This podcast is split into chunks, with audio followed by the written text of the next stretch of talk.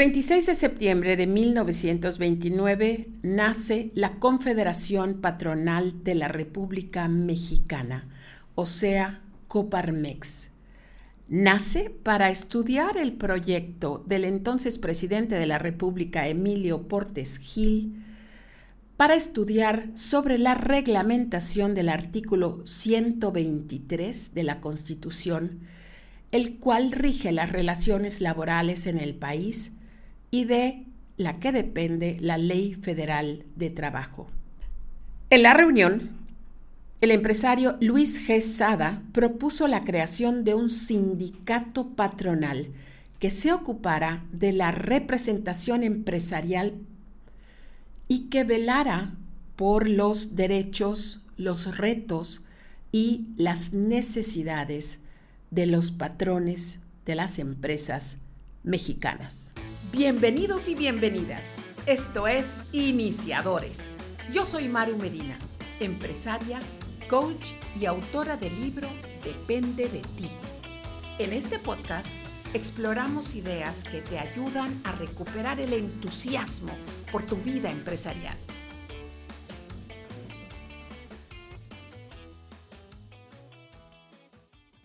Beatriz Gomori Correa Beatriz Eugenia, somos tocayas. Sí, así es. Bienvenida al podcast de iniciadores.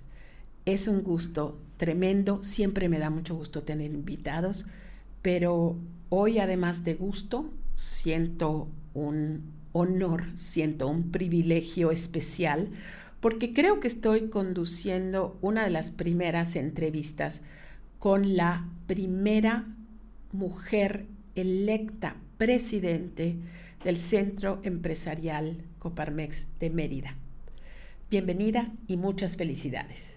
Gracias, Maru. Al contrario, mil gracias por invitarme. Estoy feliz de estar aquí para platicar contigo. Beatriz y yo nos conocimos precisamente en el Centro Empresarial de la Coparmex aquí en Mérida, cuando yo ingresé hace aproximadamente nueve años yo sabía de ti, soy bastante más grande que tú, pero sí te conocía como nos conocemos mucha gente que está en el medio empresarial. Eh, te conocí a ti y a varias amigas empresarias, a Ena Guiar, a Lucy González, a Lely Romero, Tere Casola, Rocío Bolio, que siempre es un, Cristina Baker, siempre se me olvida alguna, las Ladies Coparmex. Em, y desde siempre hemos comentado entre chascarrillo y entre verdad que hacía falta una presidenta en Coparmex y estamos todos celebrando con locura tu triunfo y esta nueva etapa de nuestro centro patronal. Beatriz, tú naciste en Mérida y eh, cuéntanos, tú estudiaste la licenciatura de informática. Yo soy malísima para leer currículums. Cuéntame. Te cuento. A ver, yo nací el 11 de enero de 1967. Aquí tengo 55. Una aquí en Mérida, una, una infanta chiquita. Eh, aquí en Mérida. Eh, mis papás son yucatecos, mis abuelos también. Y estudié pues toda mi vida en el Colegio Mérida y luego hice mi carrera de licenciada en informática en la Universidad de eh, Anáhuac Mayab, Universidad Mayab en esa época. Soy de la tercera generación, de las ah, primeras generaciones de la universidad. Y ya luego me he estado especializando en, en, mediación, en gobierno corporativo, tomé el curso del IPADE, el AD y bueno, siempre me ha encantado aprender, siempre me ha encantado estudiar. Entonces, pues siempre me considero que fui una buena estudiante, ¿no? Ahorita te voy a contar un poquito de mis abuelos, ¿no? A mí me enseñaron desde chiquitita, lo que vas a hacer, lo tienes que hacer bien. Yo me acuerdo que mi abuela, mi abuela Felipa, la, por parte de mi papá, era maestra y, y, sus tías todas eran maestras. Ella dice, yo desde que nací mi vocación es enseñar. Entonces, siempre que hablaba, a los nietos y las nietas nos estaba enseñando algo. Y es muy gracioso porque yo digo a mis primos y a mis primas y siempre mencionamos, como decía Chichi, como decía nuestra abuela, ya sabes. Entonces, bueno, y ahorita te voy a decir, como decía mi abuela, lo que hagas, hazlo bien. Si a ti te gusta barrer, barre bien, que cuando termines digas, wow, qué bien me quedó, qué orgullo, qué limpio está este piso, ¿no? Y si te gusta cocinar, cocina delicioso, que te sientas satisfecha de tu trabajo. Y si eres empresaria, Sé una buena empresaria, da tu 100%. Y decía, no hay trabajo pequeño, no hay trabajo indigno, el trabajo dignifica a la persona. Entonces, lo que hagas, hazlo bien. Entonces, yo, yo así crecí. Yo, yo me, me, dicen siempre que a mí me entraba mucho lo que decía mi abuela. Pero tú eras la primera nieta, de casualidad. Yo no, ah, por parte de mi abuelita materna, sí, que luego ahorita te hablo de ella, por parte de, de mi papá no están mis primos, los hijos de mi tía, que eran los más grandes. Yo soy la más grande de mi casa. Ya. O sea, de, de, mis hermanos. Somos tres mujeres y yo soy la más grande. Ya. Pero a mí ese tema de que lo que hagas, hazlo con gusto, con pasión y da tu 100, se me quedó, o sea, lo tengo muy claro. Y, Tatuado. Y, una familia de trabajo. O sea, mi papá a las 5 de la mañana se levantaba para ir a las rutas, ¿no? De la donde, de, para vender las galletas, ¿no? Eh, entonces, pues sí, para Eso es, es lo que parte de mi vida, es lo que yo aprendí. Que veas, Así es. Estas enseñanzas eran de tu abuela paterna que se llamaba Felipa. Felipa Rivas, sí. Y era la abuela Felipita. Era mi chichi Felipita, exactamente. Chichi, para los que nos escuchan fuera de Mérida, es la palabra maya que designa a la abuela, materna o paterna. y tu otra abuela, mi otra abuela es, eh, se llamaba, también ya falleció, Sarita Mena, Sarita Mena de Correa.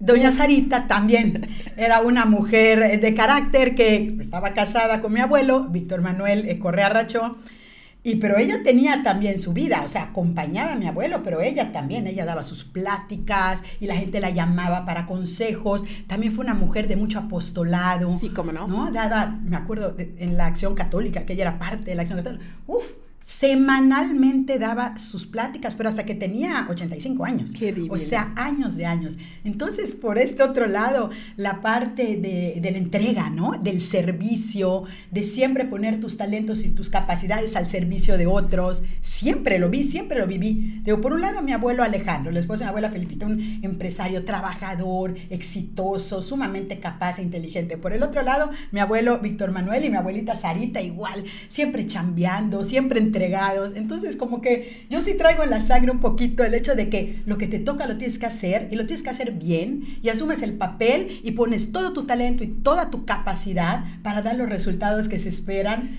Beatriz, entonces con tus abuelas me queda claro que sí conviviste y que sí aprendiste. Eh, de tu abuela Sarita tengo una imagen, pero clara, perfecta, de quién era, lo que hacía, su carisma, perfectísimo. ¿Conociste y conviviste con tus abuelos? Con mis abuelos sí, un poco menos que con mis abuelas. Mi abuelo Víctor Manuel murió joven. Sí. Em, pero bueno, él dejó un legado, ¿no? De, él era un, un luchador social. Bueno, fue el primer alcalde panista aquí en los años 70, ¿es correcto? Sí, de hecho, si mal no recuerdo, yo nací en el 67, me parece que ese fue el año que él eh, subió a la presidencia municipal o cerca de ese año. Ya, sí, por o Sea, tú trajiste la torta.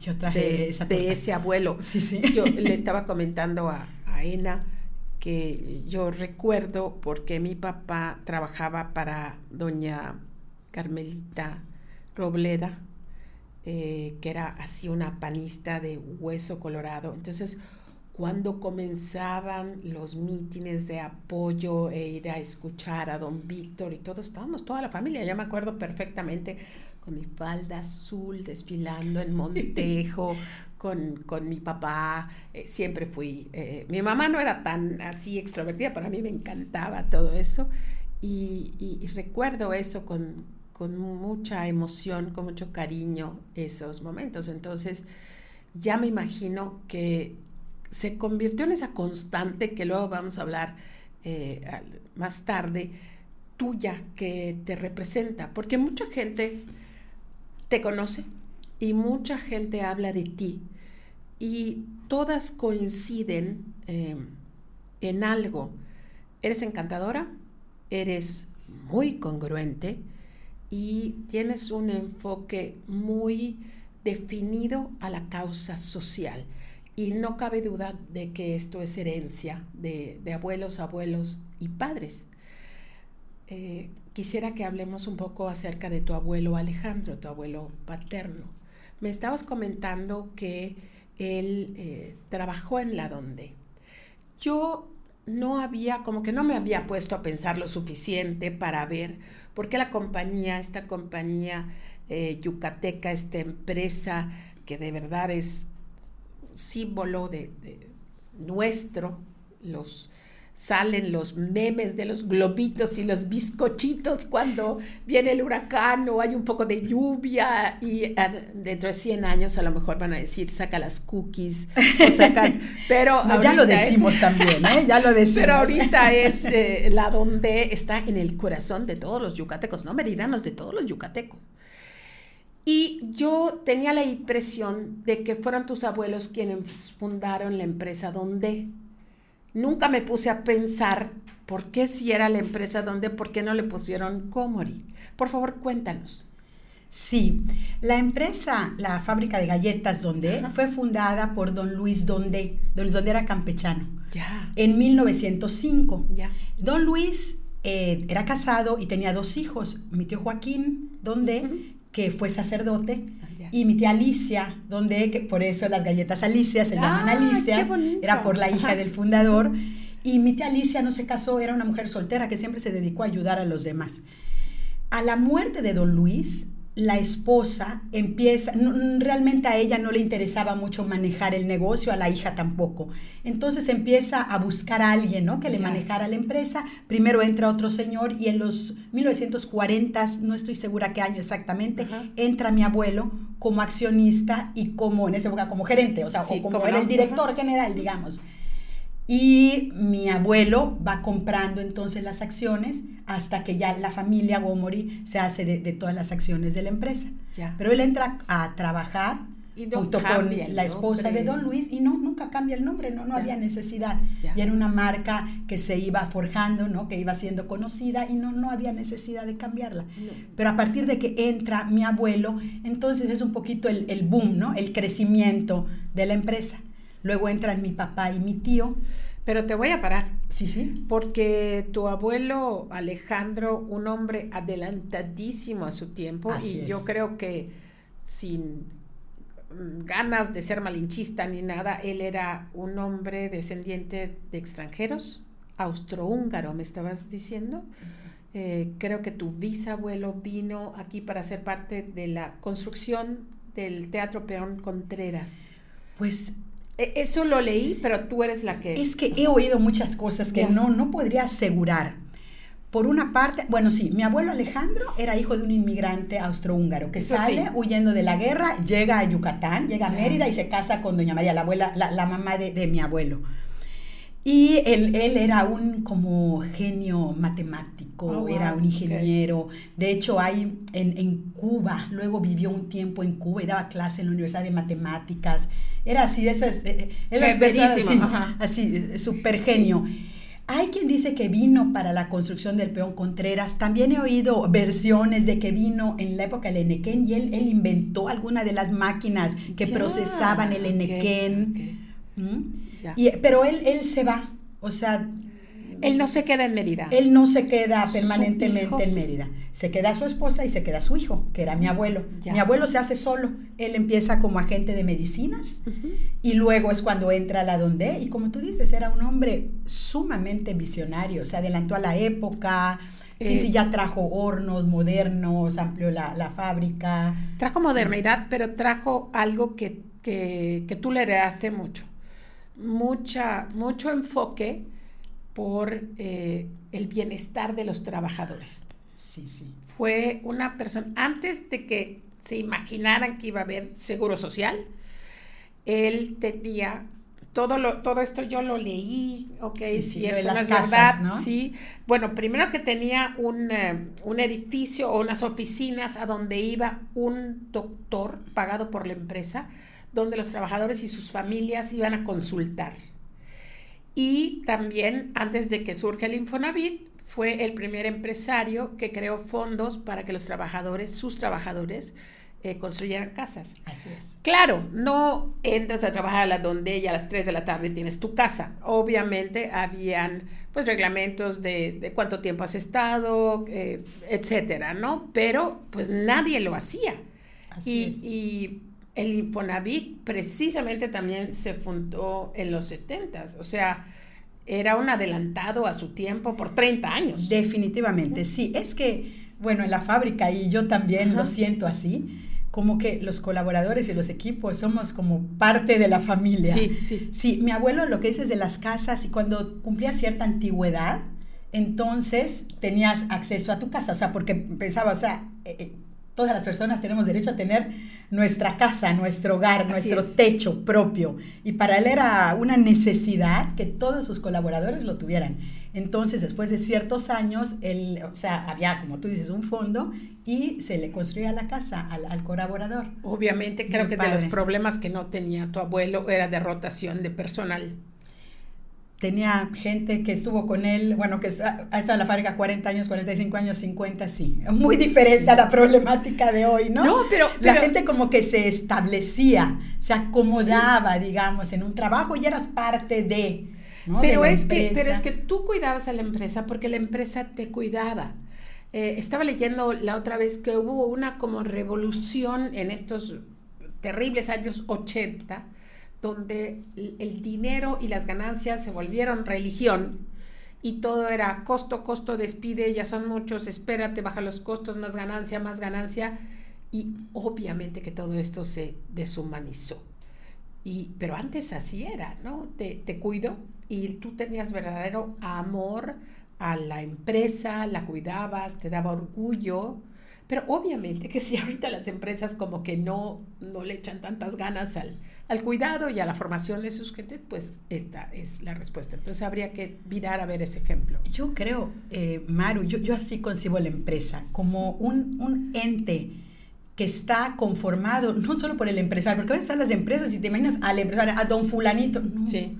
la empresa es una comunidad viva y yo lo veo así donde el empresario es el que pone, el que arriesga, ¿no? Su dinero y su capital con una idea para hacerlo producir, pero donde están los equipos de trabajo, los colaboradores que son parte y que están aportando sus capacidades, su talento también, que se dignifican, porque qué padre es poder aportar, ¿no? Para generar riqueza y que esa riqueza sea para todos. Absolutamente. Si nos va bien, nos va bien a todos. Entonces yo así concibo la empresa. Yo, yo no entiendo la empresa donde, como dicen, empresario rico y empresa Ah, sí, sí, así es. ¿Qué es eso? No, no, la empresa para mí son Carrazo, casas, esto, pero los martillos están viejos, las puertas están cayendo, no puedo pagar seguro social porque no hay. Oye, espera. Sí, no, para mí la empresa es diferente. La empresa es una comunidad viva en donde todos vamos a aportar lo que somos, lo que tenemos, nuestros talentos. Yo así concibo la empresa. Y ahorita que en Coparmex me toca presidir, me encantaría que todos los socios de Coparmex concibamos así la empresa. Eso te lo, te lo escuché decir eh, cuando supimos de tu postulación eh, en una sesión de consejo, que fue la primera vez que tú lo dijiste públicamente, tengo estas intenciones, y me encantó escuchar eso, o sea que teníamos mucho que hacer como empresas para retomar esto, nuestra responsabilidad de, dar bienestar, crecimiento, educación, formación, poder a nuestros colaboradores. Si es cierto que nosotros arriesgamos el capital, pero poco avanzaríamos solos. si no tenemos un equipo, no vas, no vas muy lejos, a lo mejor vas, pero no muy, muy lejos, ¿no? Entonces es, sí es tan importante eh, lo que tú aportas financieramente, pero más yo creo que más importante. es lo que toda la gente está dando. La gente que sale de su casa y se va ocho horas a hacer un trabajo. O sea, estás dejando media vida en tu trabajo. Y como decía mi abuela, bueno, decir, el trabajo dignifica a la persona. Ahí es donde sacas todo lo que eres y todo lo que tienes, ¿no? Y la mitad casi de tu vida le estás pasando allá. Así es. Entonces, pues creo que es importante cuidar los ambientes de trabajo. A mí me encantó escucharte porque yo soy una convencida de que el cambio que necesita el país no va a venir de ningún líder político o, ya hubiera venido. Digo, pero eh, no va a venir eh, a veces de, no sé, de leyes, de formatos o de recursos naturales. Va a venir de la educación y la formación y las empresas pueden ser esas células formadoras, educadoras, empoderadoras de, eh, de su personal. Y si cada uno hacemos nuestra parte, el país va a avanzar. Vea, tú te consideras una mujer de familia, muy cercana a tus papás, a tus hermanas, a tus primos y a tus hijos, a tu marido. Cuéntanos, por favor. Sí, Maru. De hecho, yo, para mí, en la, toda sociedad hay dos instituciones que debemos defender. Ya hablamos de la empresa, es una, y para mí la segunda es la familia. Sí. Yo, para mí, mi familia es muy, muy importante bueno, empiezo por mis papás, ¿no? A mi papá lo admiro, así casi casi voy a llorar. Realmente es un hombre inteligentísimo, capaz, sensible, espiritual, ¿no? E-, es una gran persona, lo admiro muchísimo. Y bueno, a mi mamá, ni se diga, una mujer que siempre ha estado allá, siempre pendiente de nosotros, siempre pendiente de todo, viendo que la familia funcione, ya, ya. ¿no? Hermoso, adoro a mis papás, los quiero, los admiro. Y dicen que por sus frutos los conoceréis. Así que no me queda la menor duda de que son personas extraordinarias. Háblanos de tu familia. De mis hijos. Sí. Bueno, pero a mí me faltaron mis hermanas, porque las amo con locura también. Perdón, perdón. A Lu y a Vero, bueno, mis hermanas son igual mis, mis iches, perdón, en Yucatán, iches, somos así. Las más muy cercanas. unidas, las más cercanas, mis, mis otros yo, mis dos hermanas, las adoro. Y bueno, y ahora te hablo un poquito de mí, de, mi, de mi familia. Yo eh, tuve un novio siete años, toda mi vida, se llama Carlos, Carlos Jaime. Y tuvimos cuatro hijos, okay. Carlitos, que hoy tiene 27 años, que está a punto de casarse, Mau, Bea, la única niña, y Gerardo, Gerardito, que es mi nené. y bueno, eh, duramos 27 años de casados y pues un día, tú sabes, pues sí. Carlos murió sorpresivamente. Salimos a trabajar, nos despedimos y bueno, gordo, nos vemos para comer. Y cuando llegué, eh, él, él, ese día no iba a comer, cuando llegué vi su camioneta y, y, me lo encontré que estaba pues en el suelo. Le ah. dio un infarto fulminante y cuando yo llegué, ya, ya, ya. Era muy ya, joven. Pues sí, tenía 52 años, 52, 53 años, yo tenía 50. Era muy joven y, y recuerdo que tuve la fortuna de conocerlo cuando fuimos a visitar su fábrica de cerveza. Uh -huh. Él fue el que comenzó esta maravillosa marca yucateca, eh, la cerveza La Ceiba, cerveza Ceiba. Y eh, pues tuvo la amabilidad de darnos un tour eh, por, por, la cervecería. Podías ver inmediatamente su entusiasmo, su cariño por esto que estaba haciendo. Fue una lamentable pérdida, pero yo creo que el espíritu de generosidad, de emprendedurismo y sobre todo de encanto y de carisma, porque eran muy parecidos ustedes dos. Y, y también Ena me comentaba, y no es la primera persona que me dice, todo el mundo decía que era el noviazgo perfecto, porque se llevaban súper bien, siempre estaban de buen humor, siempre, creo que, que nadie te puede imaginar, a ti ni a Carlos, eh, de mal humor. Me imagino que algo les molestaba. Sí, sí, sí. estábamos de mal humor a veces. Pero realmente eh, personas encantadoras, así lo recuerdo. ¿Y tus hijos? Eh, ahorita Carlos se hizo cargo de la embotelladora, así se dice, de cerveza. De la cervecería. De la cervecería, sí, okay. sí. Eh, cuando Carlos muere, mis hijos, los cuatro estaban fuera, fuera uh -huh. de la ciudad, no sé, en la Ciudad de México, Carlos el mayor, Carlitos estaba estudiando su maestría en, en Edimburgo. Él se ganó una beca, eh, una maestría en energías renovables. Wow. Y estaba en Edimburgo, todos estaban fuera. Cuando Carlos muere, todos vienen, ¿no? Uh -huh. Pero hablamos en familia y decidimos que cada quien tenía que seguir con su proyecto de vida, que íbamos a hacer en lo posible que esto no truncara, claro. digamos, ¿no? los proyectos de cada uno. Entonces llegamos entre el, los cuatro, mis cuatro hijos y yo a un acuerdo, el que estaba estudiando inglés sigue estudiando inglés, Bea que estaba en la Ciudad de México estudiando su carrera se regresa a México, Eh, y Carlitos, que estaba en Edimburgo, pues tenía una oportunidad, tenía que seguir con su maestría y terminarla, era un año. Entonces acordamos que Mau, que era en ese momento, estaba estudiando su carrera en el ITAM, en la Ciudad de México, administración, y Mau en ese momento eh, quería tomarse un, bueno, ya lo habíamos hablado, no se lo iba a tomar porque en la casa es que tienes que terminar ya lo comenzaste, que ya comenzaste, pero en algún momento él, él pensó, y bueno, cuando pasa lo de Carlos, entre todos llegamos al acuerdo de que fuera Mau el que se quedara aquí viendo Ceiba.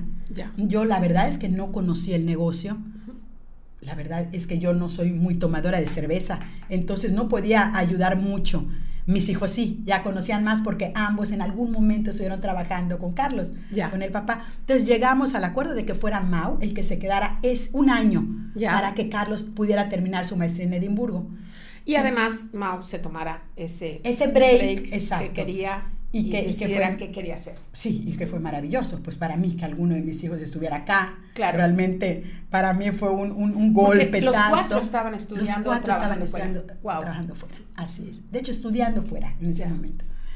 Y bueno, Mau, pues ese año todo el apoyo del mundo para mí. Y la verdad es que Mau es muy capaz. ¿Qué edad tenía Mauricio Muy brillante. En ese momento. En ese momento, 23.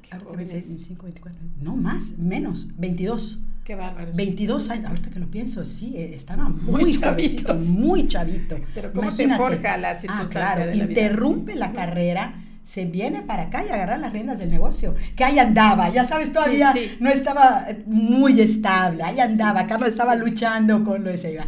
No, viene Mau y, pues una maravilla. Sacó adelante el negocio, eh, hizo una reestructura, ordenó muchas cosas, padrísimo. Termina Carlos la maestría, súper bien, regresa, entonces hablan ellos dos y Mau le dice, bueno Carlos, a, mí, a ti te toca, tú te quedas y yo me voy a terminar mi carrera. Entonces Mau se va al ITAM, ya hoy, ya Mau terminó la carrera, está trabajando en una compañía y Carlos viene y entonces hacen ya la transferencia y Carlos es el que se queda con a ver todo lo de Ceiba. Son socios, digo, todos mis hijos son, son parte del negocio. ganando premios. sí, sí creciendo la empresa, sí, Carlos lo ha hecho de maravilla eso. Entonces, Carlos es es muy apasionado por el detalle. Entonces hace un nuevo branding, queda padrísima la marca, le pone lo de las bombas a las etiquetas, las bombas yucatecas. Y sí, ah, este, contrata gente especialista para que le ayude con, ya con cada estilo de cerveza para que sea más puro y ganan premios nacionales. Sí, la verdad es que lo han hecho muy, muy, bien, Muy bien. y se complementan muy bien, los hermanos se quieren muchísimo, se apoyan, se ayudan, se admiran son diferentes. Entonces se admiran los cuatro. Es la verdad, me encanta, la verdad me llena de satisfacción verlos platicando a los cuatro, compartiéndose las cosas, apoyándose en los trabajos. Oye, vea, y ahorita estoy pensando, eh, tu familia eh, trabajó muchísimos años en la donde, pero tu familia está o formó uno de los primeros gobiernos corporativos de empresas yucatecas. ¿Nos quieres hablar un, poco de eso? Porque creo que es, que es algo importantísimo, ¿no? Algunas empresas yucatecas grandes han formado estos gobiernos corporativos. ¿Nos puedes explicar un poquito qué es un gobierno corporativo y por qué se hace? Sí, sí, claro. Es otra parte importante de mi vida, esa parte de mi familia, mis primos, mis tíos, sí. Em, nosotros, bueno, cuando mi abuelo vivía, entran a trabajar a la donde mi tío Alejandro y mi papá, que también perfiles diferentes. E, eran dos directores, ambos al mismo nivel, digamos, organizacional.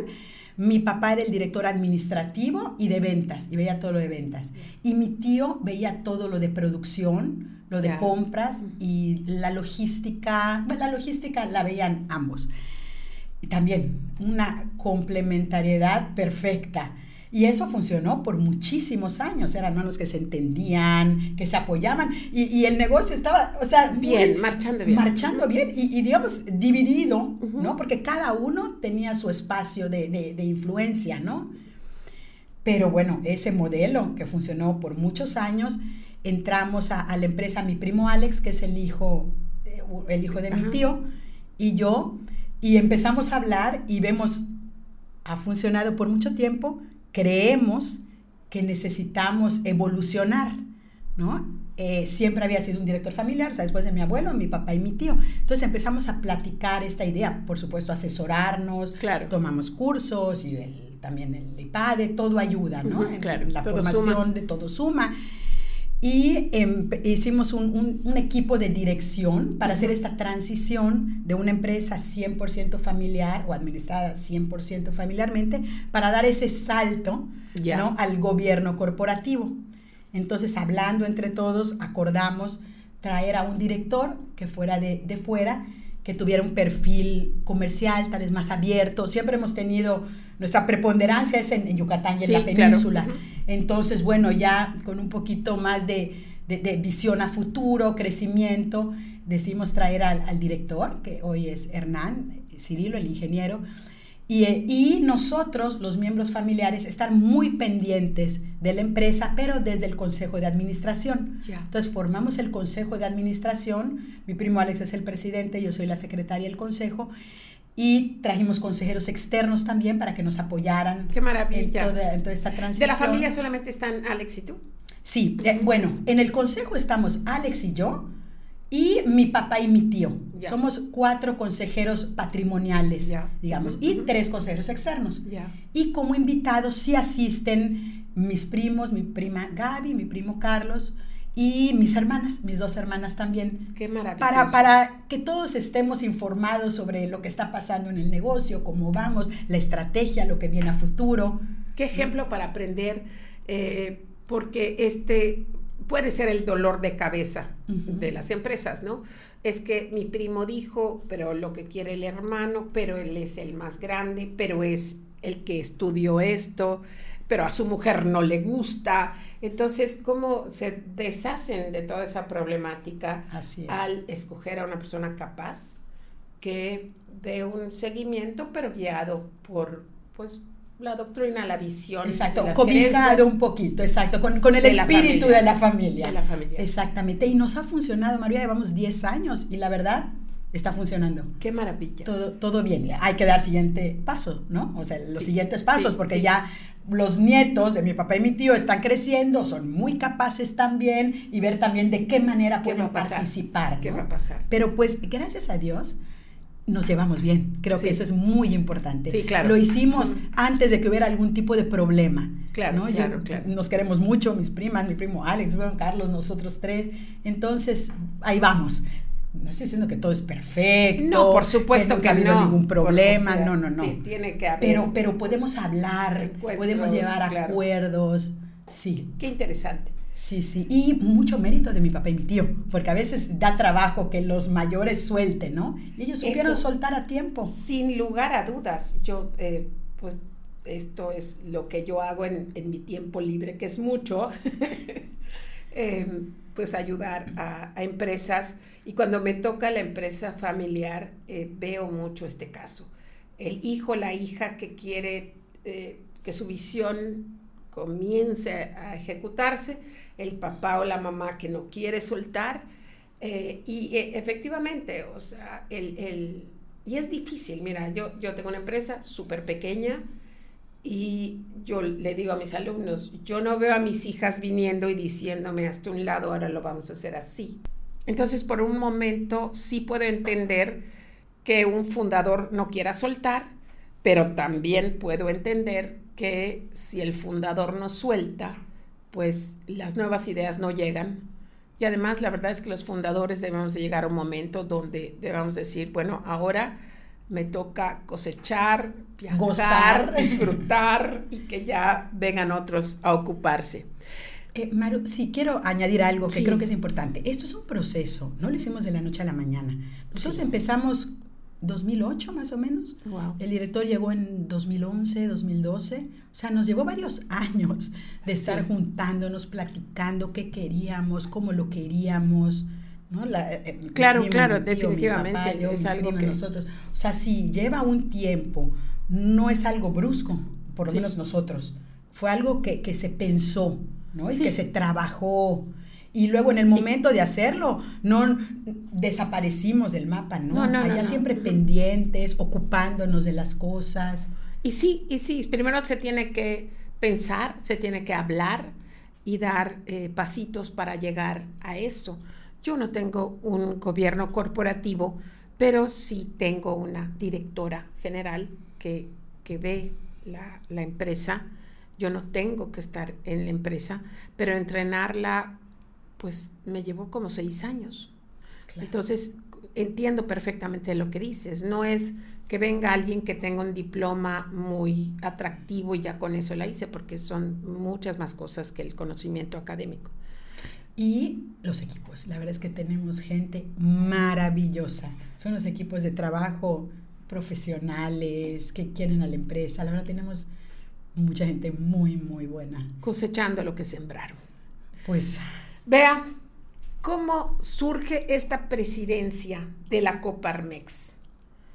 Un día amanece y dices, creo que tengo demasiado tiempo libre últimamente. Eh, alguien te invita a pensarlo, ves necesidades, tenías como muchas empresarias la cosquillita de, espérame, aquí falta liderazgo, femenino o fue un cúmulo de cosas? Sí, yo creo que todo lo que mencionaste me parece que es un poquito de todo. Ah, qué bien. ¿No? Hasta lo del tiempo libre me encanta. Todo, todo, Maru. Em, creo que en este momento tengo el tiempo. En cuanto al tema de familia, que creo que para mí es muy importante, mis hijos ya están grandes, ya todos o estudian, la niña su maestría, los otros trabajan ¿no? Creo que ya lo puedo hacer, tengo el tiempo en la empresa también, pues como te digo, hay un director, está Alex, mi prima ya también. Y pues he estado bastantes años en Copamex, desde Jorge Camal, más de 10 años. Más de 10 años. En la comisión ejecutiva como vicepresidente también como 5 años, me parece. Y eso que sientes que como que ya te toca. Me habían invitado, me habían preguntado, yo siempre como que, no. no, no, como que le toca a fulano, lo haría tal vez mejor sotano, ¿no? Siento que, que llegó el momento. Por otro lado, ya igual hace varios años como que el, el rum rum, ¿no? Hace falta una mujer de presidenta de una de las cámaras, hace falta una mujer en Coparmex que la presida, ¿no? Como todo, como entonces todo va sumando, va pasando el tiempo y como que lo vas asimilando. Y pues llegó el momento que dije, ok, este es mi momento, me toca, lo voy a hacer, voy a poner mi 100%. Seguro va a haber problemas, seguro va a haber dificultades, seguro lo que diga no todo el tiempo le va a caer bien a todo el mundo, pero pues yo voy a tratar de decir lo correcto, lo que debe de ser, lo que sume, lo que abone al bien común. ¿Cuál ha sido la reacción? ¿Cuál fue la reacción de tu familia, de tus papás, de tus hermanos, de tus hermanas y de tus hijos? Maru, yo tengo porra, o sea, son apoyadores, todos. Bueno, desde mi marido que ya no está. Mi marido siempre me apoyó en todo. Cuando el gordo me están invitando a Coparmex, pero por supuesto, claro que sí, entra. Siempre tuve un marido que me apoyó. Pero el apoyo viene desde mis papás, de mis primas, mis primos, mis hermanas, mis hijos. O sea, dale, mamá, tú puedes, me encanta, lo vas a hacer re bien, confiamos en ti. O sea, no, con eso te vas a Maru. Entonces, eso ayuda, la verdad. Y, mis amigas, la gente en general. La gente, ustedes, mis amigas con las que estudié toda la vida, mis amigas de la carrera, eh, los equipos en la fábrica, estamos orgullosos de ti, vea, o sea, todos, de verdad. Siento ahorita mucho apoyo y eso me da fuerza, me da fortaleza, ¿no? y sé que además cuento con el consejo de todos todos, todos, ¿qué te puedo decir? En la fábrica, una chica que buenísima, que te me dice, da lo que quieras, es comunicóloga. Si necesitas asesoría en cuanto a comunicación, qué decir, cómo decirlo, qué no decir, tenemos gente, te podemos apoyar, ¿no? Por el lado de las oraciones, ¿no? Mis tías, ve aquí rezando por ti, ¿no? Por todos lados. Eh, mi, papá, eh, lo que necesiten, consejo, apoyo de todo tipo, mis hermanas con, con el hacer oye, si necesitas que vayamos al súper, porque en mi casa yo también hago todo, yo, yo voy al súper, lo que, entonces ya sabes que sientes ese, esos grupos de apoyo, como lo sentí cuando faltó mi esposo, ¿no? que enseguida sientes los grupos de apoyo, así lo siento yo ahorita. Vea, y eh, personas que eh, hacía tiempo que no oías de ellas, han, de repente me estabas comentando que vuelves a oír de amigas de la infancia, que están felices, es que de verdad todas estamos, todas las mujeres estamos celebrando esto, es, es un triunfo tremendo. Yo les explicaba ahorita a estas chicas aquí en Meridiano Cero que eh, tienen, que, tienen, que entender o conocer que por mucho tiempo la Coparmex, con todas sus maravillas y bondades y aciertos, era una organización pues dominada por hombres. Yo, yo cuando entré, me acuerdo que le, dije a, a, nuestro director, a Eduardo Espinosa, saludos Eduardo, oye Eduardo, ¿esto es el club de Toby o qué está pasando, no? Y me decía, bueno, es que así ha, sido, yo no veo que esto cambie pronto. Claro que esa conversación, no sé si él se acuerde, fue hace nueve años, eh, pero eh, el tiempo pasa, no hay plazo que no se cumpla. Y el ver que Lulu está ahora acomodada en el club de Toby tomando la, estoy hablando en sentido figurado, ¿no? Eh, tomando la presidencia nos llena de júbilo, de esperanza. Son estas pequeñas batallas. Muchas veces se, siente que la lucha eh, feminista, pues a veces es, es, algo que no se necesita, porque bueno, pues ya hay mujeres eh, de, de diferentes profesiones y ya las mujeres pueden tener su cuenta de banco, ya las mujeres pueden tener muchas cosas que, antes, hace 100, 150 años, no pasaban.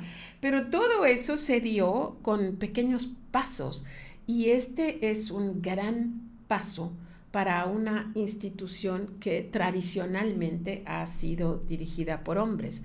Es indiscutible que la visión femenina eh, es necesaria en más eh, establecimientos políticos, empresariales, de educación en nuestro país. ¿Cuáles son los retos que tú esperas o crees ver venir que son los que, pues, no sé, seguro que va a ser difícil, seguro que va a ser, que vas a tener sorpresas súper agradables, de repente vas a encontrar pensamientos que te van a sorprender, no puedo creer que haya gente que piense en esto, o sea, todas estas cosas van a pasar, pero ¿qué es lo que más, qué reto es el que más te está emocionando ahorita en este puesto? Pero ese tema de mujeres es, me gustaría, estoy segura que a ti también, que ya ni siquiera lo tuviéramos que así es, así es. Algo yo hoy decía al presidente de Coparmex Nacional hoy que la verdad es que está tratando y está luchando porque más mujeres entren al consejo, que más mujeres participen. Y lo oí decir si lo que tomásemos en cuenta fuese la equidad de talento, se nos ah. haría mucho más normal ver a mujeres en primeros planos de todos los ámbitos. Así es. Y esa es la verdad. Entonces, a mí, ¿cuál es mi reto? Demostrar que las mujeres, pues, somos capaces, somos talentosas, somos inteligentes, podemos hacerlo bien, y no por el hecho de ser mujeres, sino porque somos capaces. Porque somos, talentosas. Igual que un hombre es capaz y talentoso. Así es. A mí, yo, esa es la equidad que, que, a mí me gustaría que hubiera. Sí. ¿Me explico? Y que no se ve, ay, es que como es mujer y era el tiempo de una mujer, por eso está Beatriz. No, no, por favor, no, Que no te digan que solamente estás cubriendo la cuota la cuota, no, por favor. Oye, estoy porque tengo el perfil, espero. Así es. No, espero estar porque tengo las capacidades necesarias para poder hacer un buen trabajo. Entonces, para mí ese es el reto, demostrar que las mujeres, no porque somos mujeres, sino porque somos capaces. Porque podemos hacerlo. Porque podemos hacerlo, porque tenemos la preparación, porque aquí estamos y podemos hacer el trabajo bien hecho, como debe de ser, aportando lo que somos como mujeres. ¿Sí? ¿Me explico? Para mí ese es un gran reto. Claro. No el reto de estar cubriendo Así es, eh, tantas mujeres por tantos hombres. Aunque como dato curioso y es pertinente decirlo, Fernando Ponce, nuestro eh, pasado presidente, eh, comentó en esta última junta de consejo que somos la, el centro empresarial con más mujeres entre sus consejeros. Y la verdad, sí somos más de un 25%, entonces, porque sí hay, sí hay bastantes mujeres, no sé exactamente el, el dato, pero eso me encanta y nos tenemos que no unir más, porque a veces se oye como, tenemos que unirnos las mujeres como si tuviéramos que pelear con hombres. Exacto. Y estoy de acuerdo, es una, es una tontería. Pero sí eh, salir también de esa zona de confort. O sea, tú estás dando ese ejemplo. Sí, eh, eres una mujer que lleva una vida muy privada, no tienes redes, no tienes Instagram, esto, todo el mundo está tratando de etiquetarte en fotos y cuál es el Insta, no tiene, y sin embargo, pues estás haciendo este esfuerzo porque requiere también ser una persona pública, luchar por las empresas, eh, luchar por nuestros derechos, ver que, el, que pues la mejor vida de todos los mexicanos, no solamente de los que eh, somos empresarios o trabajamos para una empresa, que eso es lo que amo de la Coparmex, ¿no? Estar eh, en alguna de las juntas decían, mucha gente cree que estar en Coparmex es solamente para hacer relaciones, para hacer business. A mí lo que me encanta de la Coparmex es que estás en, en la jugada donde eh, los líderes, los pensadores, los actores principales de nuestro Estado, pues eh, están a una distancia bastante corta donde puedes entender, puedes comprender, puedes escuchar de viva voz lo que está pasando y para mí ha sido un grandísimo privilegio. Eh, espero que este programa eh, lo escuche mucha gente, seguramente que sí, todos los amigos que tú tienes, pero que sea también una invitación para todos los dueños de empresas para acercarse a la Coparmex. Así es, Maru, la Coparmex es algo muy padre. Es que tenemos empresas de todos los sectores, de todos los giros y de todos los tamaños. A veces uno cree que tienes que ser una gran empresa para pertenecer a... No, no, no. Todos cabemos en Coparmex.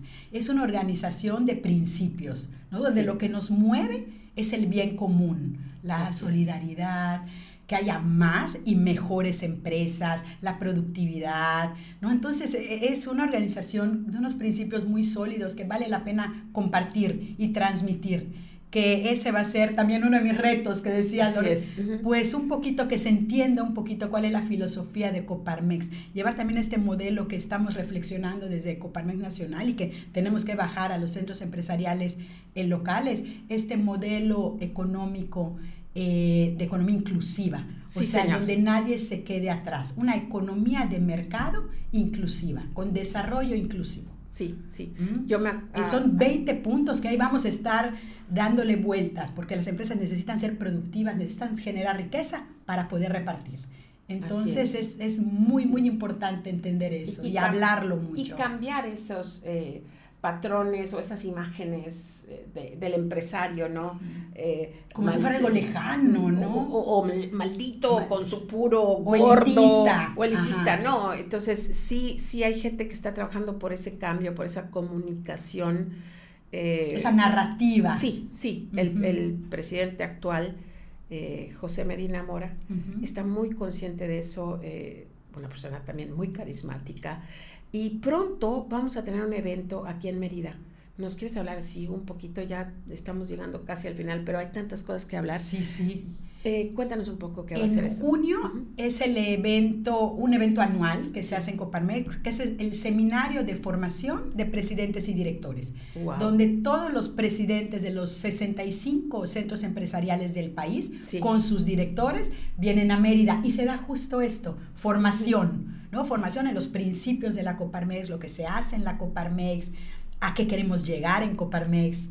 ¿no? Es un evento de tres días. Ya. Y, llevamos nuestra candidatura. Eduardo, el director, y yo nos fuimos a México a presentar a Mérida como candidata para ser sede del evento, del seminario de formación, y votaron por nosotros, ganamos, lo festejamos, y pues vamos a ser anfitriones. Y fue una labor que, que hiciste tú y Eduardo, obviamente, porque estaba muy reñida la votación. Sí, sí. Creo que con Puerto Vallarta. Con Puerto Vallarta. Sí, sí. Y, la trajimos acá. La trajimos para acá. y tú, gracias, nos vas a hacer el favor de ayudarnos con toda esta cuestión de anfitrionía, que a ti se te da también. Me encanta. Para que todos se sientan muy bienvenidos. Vea, ha sido una conversación tan rica, tan, tan sabrosa. Yo sé que eh, mucha gente la va a disfrutar, escucharte, porque transmites eh, mucha confianza, mucha positividad, mucha buena vibra. Y eh, te agradezco antes que nada que hayas aceptado. Te voy a decir ahorita enfrente de todos que yo te llamé y dije, bueno, el no ya lo tienes y lo más probable es que te diga no, no porque no me quiera, seamos amigas y seas encantadoras, porque sé que el reflector no es lo tuyo. Pero después pensé, espera, creo que este puesto sí requiere un poco de reflector y ella lo sabe y afortunadamente para mí, para todos los que te estamos escuchando, dijiste que sí. ¿Quisieras eh, dejar un mensaje, algo que quisieras decir antes de que nos despidamos? Pues bueno, primero que nada agradecerte y agradecer aquí a todo el equipo que nos está apoyando. Mil, mil gracias. Y pues a todos los que nos están escuchando, yo creo que hoy, los tiempos de hoy, necesitamos todos hacer lo que nos toca poner nuestro granito de arena. No podemos dejar en manos de otras personas nuestro destino, el destino de nuestra ciudad, de nuestro estado, de nuestro país. Necesitamos participar. Todos tenemos capacidades y talentos y los tenemos que poner al servicio de los demás. Eso es sacudirnos de nuestra zona de confort y hacer nuestra parte. Muchísimas gracias. Beatriz Eugenia Comori Correa, la primera presidenta del Centro Empresarial Coparmex Mérida, en 60 años. Muchas gracias. Gracias a ti, Maru. gracias por escucharnos. Esto fue Iniciadores. Yo soy Maru Medina.